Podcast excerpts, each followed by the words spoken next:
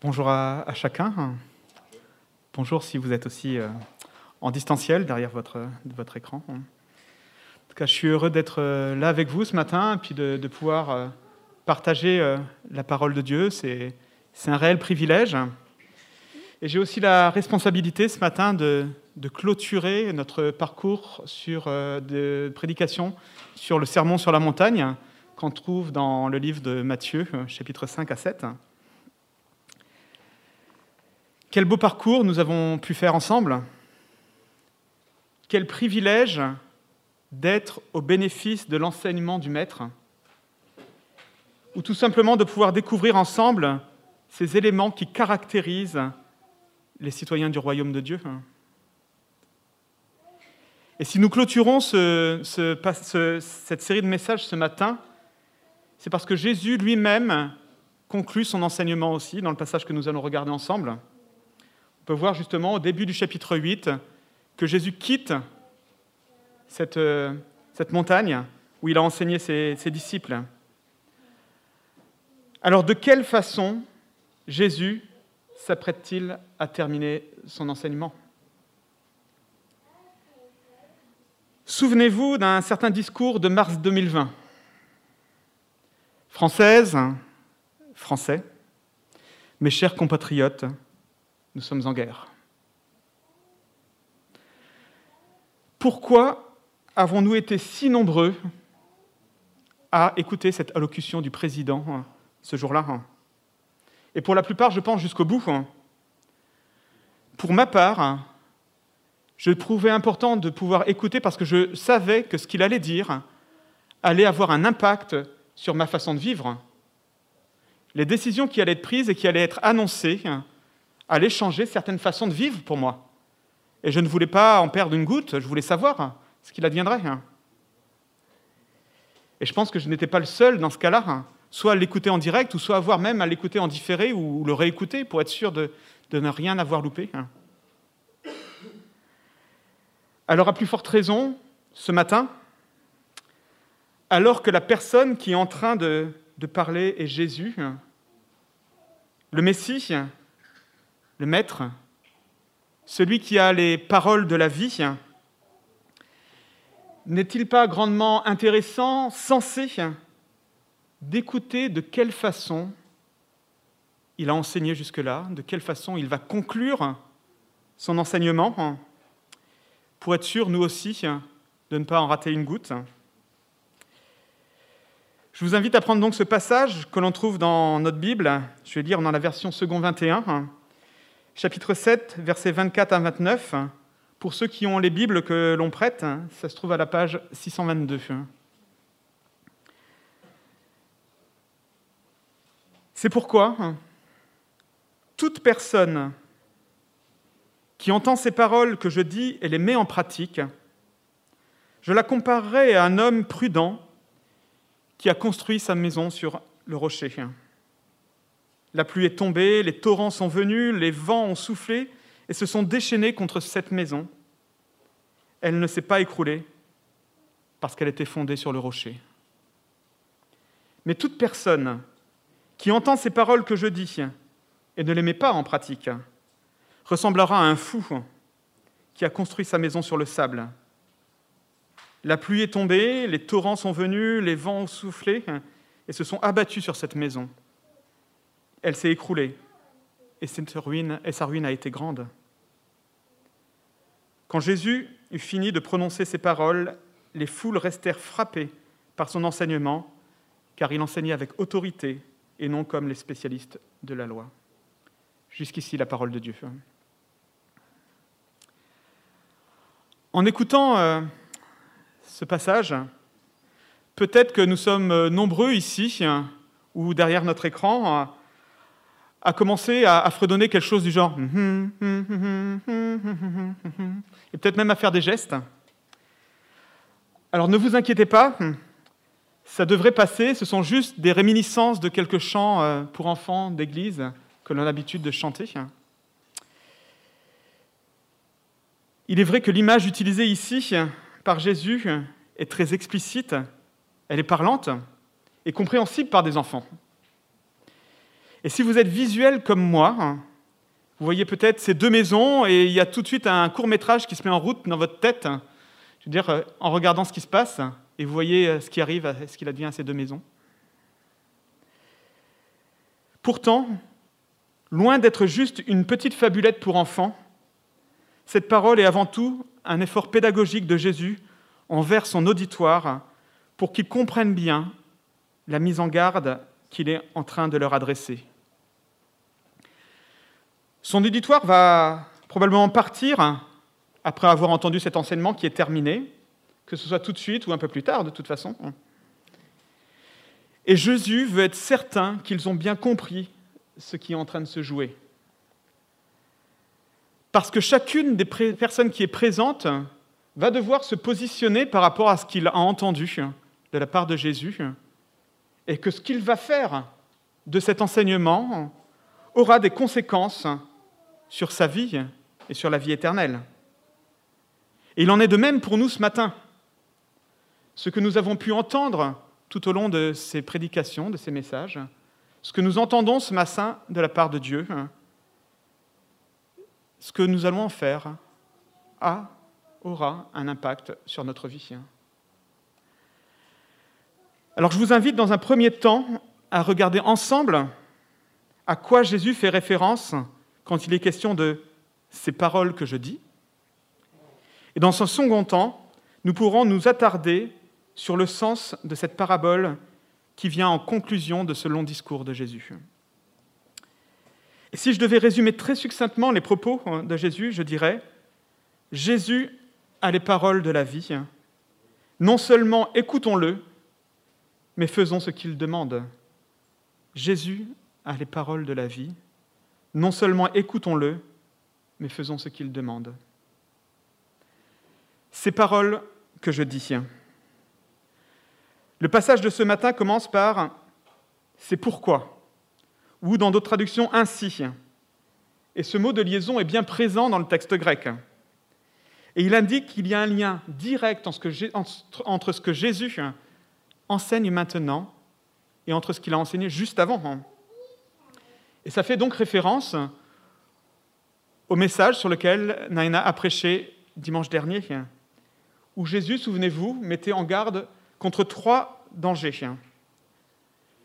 Contre la tromperie du monde qui invite à, prendre, à mener nos vies sur une route large, où on peut progresser selon sa propre vérité, où chacun est libre de faire ce qu'il veut et de suivre le courant, et que cette route conduit à la mort, à la perte, à la perdition. Il mettait en garde aussi contre la tromperie des faux enseignants, qui en fait sont des loups féroces et qui détruisent, qui dévorent. Et s'ils le font, c'est pour notre perte. Jésus mettait aussi en garde contre notre propre tromperie, l'illusion que nous nous faisons parfois, malgré une piété apparente, de penser que nous appartenons à Jésus, alors que nous n'avons pas de démarche d'obéissance quant à ce qu'il enseigne. En fait, ces trois mises en garde sont en lien direct avec les croyances qui dictent nos choix, que ce soit la société, que ce soit les faux enseignants ou que ce soit notre propre aveuglement. Or, l'enjeu est colossal. Et il n'y a pas de plus grand enjeu dans notre vie. Il ne s'agit pas juste de savoir si je vais rester confiné à la maison ou pas. ici, il s'agit d'une question de vie ou de mort. Et donc, face à cela, face aux conséquences de conformer ma vie aux mauvaises croyances, je pense que c'est un peu comme si on prenait un mauvais champignon. Si je le prends, je risque vraiment d'être malade et voire de mourir.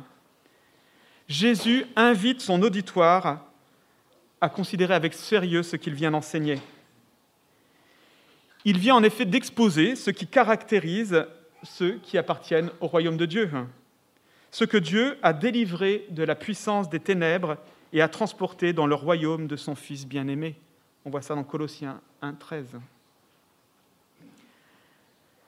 Nous ne pouvons dès lors pas faire l'impasse ce matin de considérer à nouveau, dans sa globalité, ce que Jésus a enseigné jusque-là, hein, depuis le début du chapitre 5. Et on ne va pas tout reprendre en détail, mais il pourrait être intéressant hein, de pouvoir réécouter notamment les prédications qu'on a sur euh, notre SoundCloud à l'église de Rennes Nord, hein, pouvoir s'imprégner de ça. Mais je vous propose quand même de faire un, survol ce matin, et si vous voulez suivre dans, vos Bibles. Chapitre 5, versets 3 à 13, il est question de la partie que nous appelons les, béatitudes.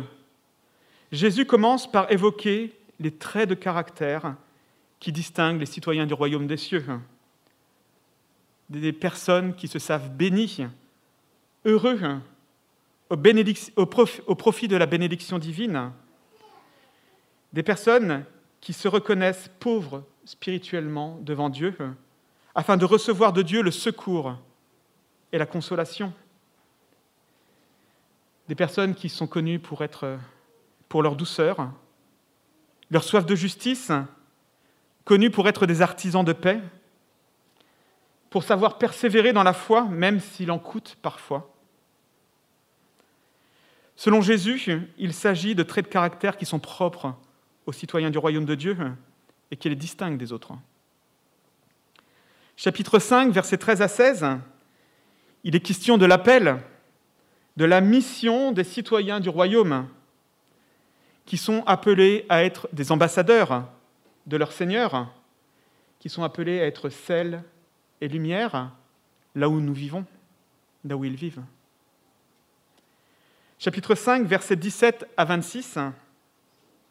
Des hommes et des femmes intègres dont l'échelle de valeur est conforme à la morale de Dieu, à la loi morale de Dieu. Et on a vu que la cible, ce n'était pas seulement ce que l'on faisait, mais c'était notre propre cœur. Et souvenons-nous ce que Jésus disait, notamment par rapport à la colère qui prenait racine exactement au même endroit que le meurtre. Il en était de même par rapport à l'adultère et le fait de convoiter. Vous avez pu voir que le citoyen du royaume avait une vision du mariage conforme à l'enseignement de la Bible aussi. Le fait de pouvoir respecter sa parole aussi, la parole qui était donnée, l'engagement, de dire non à la vengeance, mais de savoir mettre en œuvre son amour, même envers ses ennemis. Quelle échelle de valeur Chapitre 6, versets 1 à 18. Des disciples de Jésus authentiques dont la piété n'est pas feinte ou hypocrite. Jésus mettait en garde notamment contre le fait d'afficher une piété, piété de façade, d'être religieux, ce que cette piété prenne racine dans la vie intime du citoyen du royaume, il était question de la prière, du jeûne, de la dîme. Chapitre 6, versets 19 à 25, hein. des disciples qui ont les bonnes priorités, qui ont placé leur trésor, leur valeur, non pas dans leur réussite et dans le fait de chercher des richesses du monde ou des valeurs terrestres éphémères, mais qui ont tout misé sur leur Seigneur qui ont tout fait pour rechercher le royaume de Dieu et la justice, et qui placent leur confiance en lui, en Dieu, pour pourvoir à leurs besoins. Chapitre 7, versets 1 à 6. Des disciples dont les relations avec leurs prochains ne sont pas caractérisées par des jugements orgueilleux, mais par l'humilité, la vérité, la clairvoyance, l'amour, le respect. Chapitre 7, versets 7 à 12. Des citoyens du royaume qui ont tellement à cœur de vivre une vie qui honore leur Seigneur que, conscients de leur carence, ils prient Dieu leur, et lui demandent de faire cette œuvre aussi dans leur vie, de les transformer. Ils implorent l'aide du Père pour ça. Et nous avons déjà vu les trois mises en garde que constituent les, versets suivants. Et en invitant à la fois à considérer d'un côté les dangers et l'enseignement de Jésus, il met ses disciples face à un choix, face en tout cas à une réflexion. Sur quoi construis-tu réellement ta vie Est-ce que tu te laisses porter par les, idées ambiantes de la société autour de toi sans chercher à comprendre si elles correspondent aux valeurs qui sont enseignées par Jésus ici Est-ce que tu laisses le nouveau prédicateur à la mode te dicter ce que tu dois faire sans chercher à savoir si ce qu'il enseigne est conforme à la parole. Est-ce que tu proclames Jésus sans pour autant décider de mettre ta vie en accord avec ce qu'il enseigne? Ou est-ce que tu laisses Jésus diriger ta vie en cherchant à te conformer à ses enseignements? Et dans un élan d'amour, Jésus interpelle une dernière fois ses disciples avec cette parabole des deux maisons. Jésus a les paroles de la vie, obéissons-lui. Il prend l'image de deux personnes qui construisent une maison. Deux groupes sont ainsi formés. Il y a plusieurs éléments qui rapprochent ces deux groupes. D'abord, on voit que ce sont deux personnes, deux groupes qui entendent les paroles de Jésus. Il s'agit en fait là de l'ensemble des personnes qui sont présentes, puisqu'elles entendent tous toutes les paroles de Jésus. Mais souvenons-nous que Jésus enseigne en priorité ses, ses disciples. Ainsi, sans exclure les curieux, il est légitime de penser que Jésus s'adresse en priorité à ses disciples et que ce sont ces disciples qui constituent ces deux groupes de personnes. Ils construisent tous une maison. Chacune de ces personnes construit une maison. Cette maison qui est le lieu de vie, qui est là pour symboliser la vie. Selon le dictionnaire Larousse, construire sa vie, c'est organiser sa vie à son idée de manière indépendante. Ainsi, nous avons ici deux personnes qui représentent les disciples et chacun organise sa vie en fonction de ce qui lui semble juste. Et il n'est dans notre texte fait mention d'aucune différence frappante, visible concernant ces deux maisons. Alors certainement, si vous êtes breton, vous imaginerez euh, sans doute la maison avec un toit noir en ardoise, des volets bleus et, un petit géranium. C'est très bien. Mais peut-être que vous la voyez plutôt euh, avec des colombages à l'alsacienne, ou peut-être avec des, des, tuiles rouges et un toit plutôt plat, comme dans le sud de la France. Pourtant, ce sont toutes des maisons, simplement des maisons, que rien ne différencie vraiment apparemment. Rien ne laisse prévoir de ce qui va se passer par la suite, de ce qui va arriver à l'une d'elles, à chacune de ces deux maisons. Et c'est ce qui donne aussi un côté dramatique, parce qu'on ne peut pas s'attendre à ce qui va arriver, parce que rien ne laisse présager. Pourtant, les deux maisons subissent les assauts de la tempête, exactement dans les mêmes termes. La pluie est tombée, les torrents sont venus, les vents ont soufflé et se sont abattus sur cette maison. Mais de quoi est-il question ici? S'agit-il des épreuves de la vie? On parle souvent de nos épreuves comme des tempêtes que l'on doit traverser.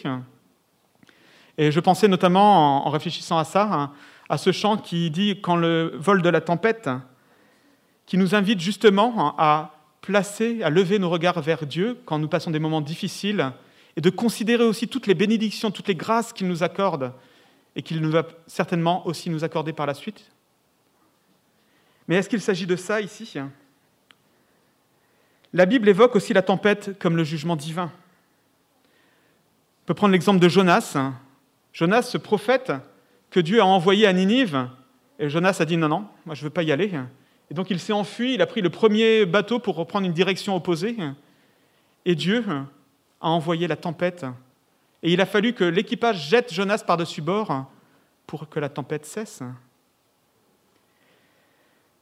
Nous avons aussi ces paroles de Dieu à l'adresse des, faux enseignants dans Ézéchiel 13, verset 13. C'est pourquoi, voici ce que dit le Seigneur, l'Éternel, dans ma fureur, je ferai éclater la tempête, dans ma colère, une pluie torrentielle surviendra, les grêlons tomberont avec fureur, avec la destruction pour objectif. Et le contexte immédiat donne raison à cette interprétation que la tempête dont il est question ici correspond au jugement de Dieu. Parce que ce que nous avons vu avant, c'est que ceux qui sont sur la route large vont à la perdition. Les faux prophètes sont semblables à des arbres qui vont être jetés au feu. Et ceux qui proclament Jésus de leur bouche sans obéir à ses commandements sont jetés au loin, rejetés. Donc l'enjeu ici n'est pas simplement de savoir si nous allons réussir à traverser les épreuves de la vie, si nous sommes suffisamment ancrés pour y faire face. L'enjeu ici, c'est de savoir mais que va-t-il rester de la maison quand le jugement de Dieu va s'abattre? Que va-t-il rester de ma vie? Quand le jugement de Dieu va intervenir Et un peu dans ce tableau comparatif, ce qui permet de répondre à cette question, c'est ce qui se passe au début, ce qui fait la différence au tout début. D'un côté, nous avons un groupe caractérisé par une personne qui obéit aux enseignements de Jésus, à ces paroles que je dis justement. Et la personne qui fait ça est comparée à la personne qui construit sa maison sur le roc, sur le rocher, sur un sol stable, sur un sol solide. À l'opposé, l'autre groupe de personnes est comparé à un homme qui construit sa maison sur le sable.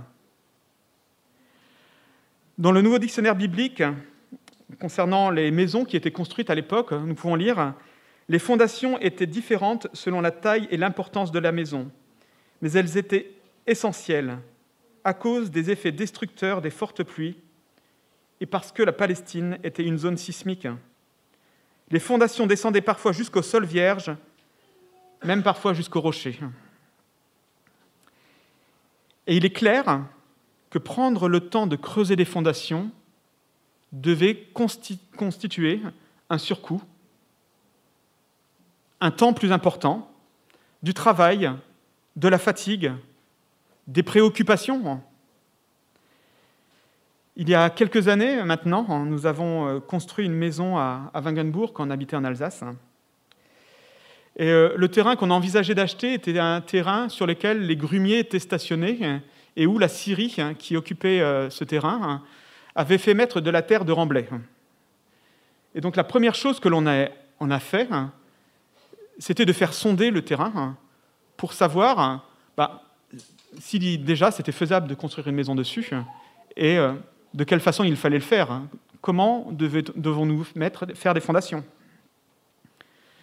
Et il y a eu inévitablement un surcoût hein, euh, qui, était, assez conséquent. Et on aurait pu se dire, est-ce qu'on ne va pas garder cet argent plutôt que de l'investir dans des fondations qu'on ne verra pas, hein, dans une super déco, une super cuisine high-tech Quelle que soit la raison pour laquelle on ne fait pas ce qu'il faut au niveau des fondations, que ce soit la négligence, la flemme, économiser du temps, de l'argent, de l'énergie pour pouvoir l'investir ailleurs, nos choix ne sont pas anodins. En parlant de ce deux groupes de personnes, le théologien allemand Dietrich Bonhoeffer a parlé de, ce qu'il dit être la grâce à bon marché et la grâce qui coûte. C'était un théologien qui, vivait pendant la Seconde Guerre mondiale et qui a été euh, tué. Hein. je vais vous lire un extrait du livre, de son livre Le prix de la grâce. Il parle d'abord de la grâce à bon marché. Dans cette Église, donc il est question de l'Église ici, le monde trouve à bon marché un voile pour couvrir ses péchés. Péchés dont il ne se repent pas et dont, à plus forte raison, il ne désire pas se libérer. De ce fait, la grâce à bon marché et la négation de la parole vivante de Dieu, la négation de l'incarnation de la parole de Dieu. La grâce à bon marché, c'est la justification du péché et non point du pécheur. Puisque la grâce fait tout toute seule, tout n'a qu'à rester comme avant. Que le chrétien vive donc dans le monde, qu'il soit en toutes choses semblable au monde et qu'il ne s'avise surtout pas de mener sous la grâce une vie différente de celle qu'on mène sous le péché. Quelle parole concernant l'Église? Quelle parole? Et il parle de la grâce qui coûte. La grâce qui coûte, c'est l'évangile qu'il faut toujours chercher à nouveau. C'est le don pour lequel il faut prier. C'est la porte à laquelle il faut frapper. Elle coûte parce qu'elle appelle à l'obéissance. Et elle est grâce parce qu'elle appelle à l'obéissance à Jésus-Christ. La grâce coûte cher d'abord parce qu'elle a coûté cher à Dieu, parce qu'elle a coûté à Dieu la vie de son Fils. Cette parole nous atteint sous la forme d'un appel miséricordieux à suivre Jésus dans la voie de l'obéissance. Elle se présente à l'esprit angoissé et au cœur abattu sous la forme d'une parole de pardon. La grâce coûte cher parce qu'elle contraint l'homme à se soumettre au joug de l'obéissance à Jésus-Christ. Mais c'est une grâce que Jésus dise Mon joug est doux et mon fardeau léger. Outre qu'il n'est pas du tout cohérent de prendre à la légère les enseignements de Jésus, au vu de l'œuvre justement qu'il a accomplie à la croix. Le problème, c'est que le choix, à plus ou moins long terme, est catastrophique. Et c'est ce qui arrive dans la parabole. Les deux maisons ne réagissent pas du tout de la même façon à la tempête. Il y en a une qui va rester debout, celle qui correspond à l'homme sage, qui est décrit comme celui qui, met en pratique les enseignements de Jésus, et celle qui correspond à l'homme fou, qui lui ne le fait pas et décide de n'en faire qu'à sa tête. Et on peut dire que pour cet homme, la ruine, elle s'est écroulée et sa ruine a été grande. Dans cette parabole, Jésus rappelle une nouvelle fois l'importance de l'obéissance. Et même si cela a déjà été dit la semaine dernière, je ne peux pas faire autrement que de rappeler ça ce matin au vu de ce texte. Il n'y a pas de salut sans obéissance. Au vu de ce que nous a pu voir sur le survol de son enseignement, on peut voir que cette obéissance s'applique dans tous les domaines de notre vie. Que ce soit au niveau de notre caractère, que ce soit au niveau de nos croyances, que ce soit au niveau de nos relations avec nos frères et sœurs, que ce soit au niveau de nos relations avec ceux qui sont autour de nous, que ce soit au niveau de nos engagements, de nos choix de vie, tout est impacté. Et nous sommes amenés à nous positionner en fonction de ce que Jésus enseigne dans tous ces domaines de notre vie. Il n'y a pas un domaine de notre vie où nous ne pouvons pas nous mettre à genoux devant le Père pour lui demander de continuer à nous transformer pour nous rendre semblables à lui, à Jésus. Je ne peux pas me contenter, par exemple, de dire ça, c'est mon caractère, je ne peux pas changer. Tout domaine de notre vie est appelé à être sous la seigneurie de Christ. Alors, est-ce que Jésus serait trop insistant en rappelant à nouveau ici les conséquences de notre désobéissance? Est-ce qu'il n'aurait pas dû plutôt finir sur une note plus positive? Est-ce qu'il ne serait pas en train ici de manipuler ses disciples en tentant de leur faire peur, du style bah, Si tu finis pas ta soupe, tu n'auras pas de dessert Imaginez que vous soyez tranquillement endormi dans votre lit, sous votre couette. Il fait bon, un moment de, pur plaisir, vous êtes en train de rêver à quelque chose de, super agréable. Et là, tout d'un coup, euh, dans la rue, vous entendez euh, de loin hein, quelqu'un qui commence à crier, hein. Puis vous dites, mais qu'est-ce qui se passe? Non, là, je suis tranquille, j'ai envie de dormir. Puis ça insiste. Alors vous commencez à tendre l'oreille, et vous commencez à vous rendre compte que c'est en train de taper à la porte en bas de chez vous, et qu'en fait la personne est en train de crier au feu. Alors vous avez effectivement le choix de pouvoir continuer à rester dormir. Mais si vous vous levez et que vous voyez que le feu vient de chez vous, qu'il y a de la fumée, et que grâce à l'intervention de cette personne qui est insistante, qui vous a sorti du lit, vous êtes sauvé, vous et votre famille, est-ce que vous lui en voudriez d'avoir tellement insisté en bas de chez vous Est-ce que vous lui en voudriez de même vous avoir fait peur en criant qu'il y avait le feu au contraire, ne seriez-vous pas reconnaissant qu'il ne vous ait pas laissé tranquillement dormir et profiter de votre rêve agréable Et si vous habitez la maison voisine, est-ce que vous vous en voudriez à cette personne d'avoir crié dans la rue et avoir permis que votre voisin soit sauvé des flammes qu'il y avait dans sa maison? Certes non. Vous seriez aussi reconnaissant de son intervention qui a pu permettre de sauver votre voisin. Quelle grâce, en fait, de voir Jésus qui insiste de la sorte. Quelle grâce Il ne désire qu'aucun de nous ne se perde. Il ne désire pas que nos vies soient ruinées ou que nous mourions enfermés dans notre maison en feu. Alors il nous prévient. Il insiste, quitte à nous déranger, quitte à même nous effrayer. Quelle grâce de pouvoir être ainsi sauvé, combien même ce salut serait provoqué par la peur. Alors considérons l'enseignement de Jésus avec sérieux. Jésus a les paroles de la vie. Non seulement écoutons-le, mais faisons ce qu'il demande. Il est vrai que, comme la foule, on peut rester frappé par son enseignement, saisi et peut-être même presque paralysé devant la radicalité de ce qu'il est en train de dire. Et on se dit, mais d'où vient cette autorité de Jésus? Comment faire par rapport à ça Et on voit par la suite que Jésus va manifester qu'il a effectivement toute l'autorité pour donner cet enseignement radical. Il va montrer, notamment au travers des miracles qu'il va faire, qu'il est plus qu'un enseignement, un enseignant. Il est plus qu'un prophète. Il est Dieu lui-même.